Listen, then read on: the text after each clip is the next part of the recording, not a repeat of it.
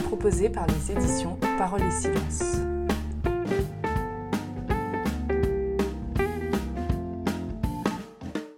Nous allons nous intéresser aujourd'hui à l'anthropologie, c'est-à-dire cette science qui étudie ce qui constitue l'être humain. Et plus précisément, nous allons nous intéresser à l'anthropologie de Maurice Zindel et de Nicolas Berdieff, à l'invitation de Michel Fromager. Commençons par découvrir ces deux figures. Maurice Zindel est un prêtre suisse né à Neuchâtel le 21 janvier 1897. Très tôt, il reçoit un appel à une vie de pauvreté et de charité, et par ce chemin se décide sa vocation à la prêtrise. Ses études de théologie le mèneront à l'abbaye bénédictine d'Einsiedeln, qui le marquera profondément, puis à Fribourg et à Rome. La théologie, qu'il développe peu à peu, veut dépouiller Dieu de toute contrefaçon et système étouffant. Il écrit L'Évangile n'est pas comme une doctrine, mais comme une amitié divine. Ou encore Dieu n'attend rien moins de chacun que de s'atteindre à soi-même en se débarrassant de notre moi préfabriqué pour devenir créateur de nous-mêmes. Il nous invite à la dignité divine dans un respect infini de notre liberté. La vie de Maurice Zindel fut marquée par un exil toujours renouvelé, car son indépendance d'esprit et sa façon d'être le mettent rapidement en porte-à-faux avec sa hiérarchie. Peu avant la fin de sa vie, Paul VI l'invite à prêcher la grande retraite du carême au Vatican, ce qui constituera une forme de réhabilitation de Maurice Zindel pour son temps et la postérité. On parle volontiers de lui comme de l'homme des fulgurances et du dépouillement. Il laisse derrière lui une œuvre théologique conséquente. De son côté, Nicolas Berdiev est un philosophe russe né le 6 mars 1874 à Kiev.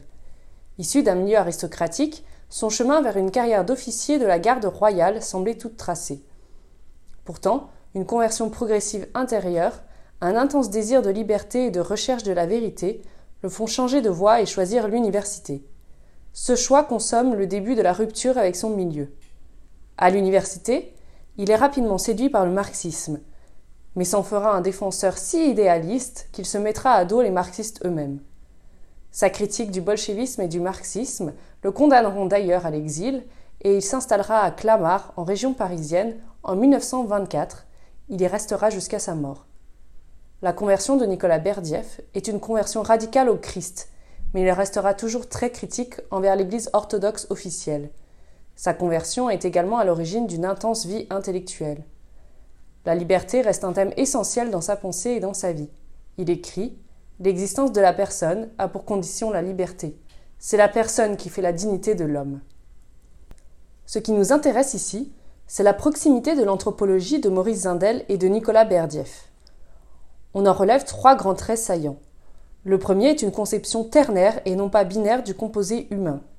L'homme n'est pas seulement composé d'un corps et d'une âme, mais il est fait d'un corps, d'une âme et d'un esprit.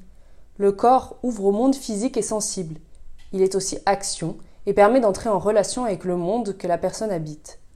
L'âme anime le corps.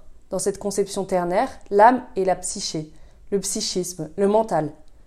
Elle est le lieu de notre intériorité, de notre personne, c'est-à-dire de notre conscience et de notre liberté. Enfin, l'esprit est le lieu où l'homme s'enracine en Dieu et où Dieu se déploie en lui. Nicolas Berdieff écrit L'esprit est précisément le lieu de la rencontre de la nature divine et de la nature humaine. Cette rencontre est le phénomène originel. Il n'existe pas de vie spirituelle sans Dieu, avec la seule nature humaine.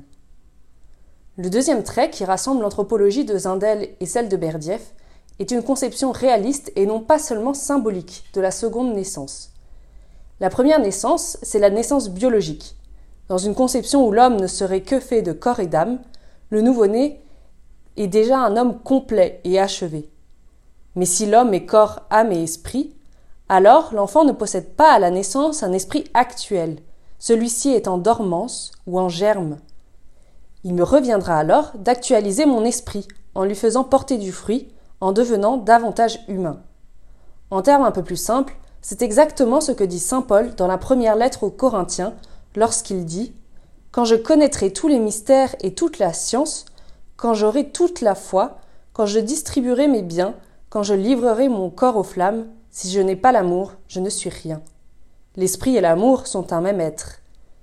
Et la seconde naissance réelle, et non pas seulement symbolique, chez Indel et Berdieff, est cette vie de l'esprit actualisée qui est une véritable naissance à soi-même. Le troisième aspect de cette anthropologie commune à nos deux auteurs est une conception optionnelle de l'immortalité de l'âme. Dans la perspective évoquée auparavant d'une vie qui ne ferait pas usage de l'esprit, qui ne se hisserait pas à sa pleine humanité, alors comment envisager qu'elle pourrait s'imprimer dans l'éternité? La mort biologique peut donc être la fin, comme elle peut ne pas l'être. Maurice Zindel en parle de cette façon. C'est pourquoi le vrai problème, encore une fois, n'est pas de savoir si nous serons vivants après la mort, mais bien si nous serons vivants avant la mort. Car il n'est pas question de réclamer l'immortalité pour notre biologie, prise comme telle, qui ne vaut pas plus que celle des punaises ou des chacals. L'immortalité n'est pas une rallonge mise à notre vie biologique dans la crainte de crever. Ce n'est pas du tout cela. L'immortalité est une valeur, une dignité, une vocation, une exigence, comme la personnalité et notre liberté. C'est pourquoi nous sommes candidats à notre immortalité. Elle ne peut pas nous être donnée toute faite, pas plus que notre personnalité, pas plus que notre liberté. Cette esquisse de l'anthropologie, dressée par le prêtre suisse Maurice Zindel et le philosophe russe Nicolas Berdiev, ne peut que nous ramener à notre éminente liberté. Car ces trois fils d'or que constituent, rappelons-le, premièrement une perception ternaire, corps, âme, esprit de l'homme.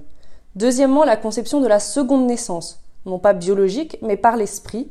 Et troisièmement, l'immortalité optionnelle de l'âme.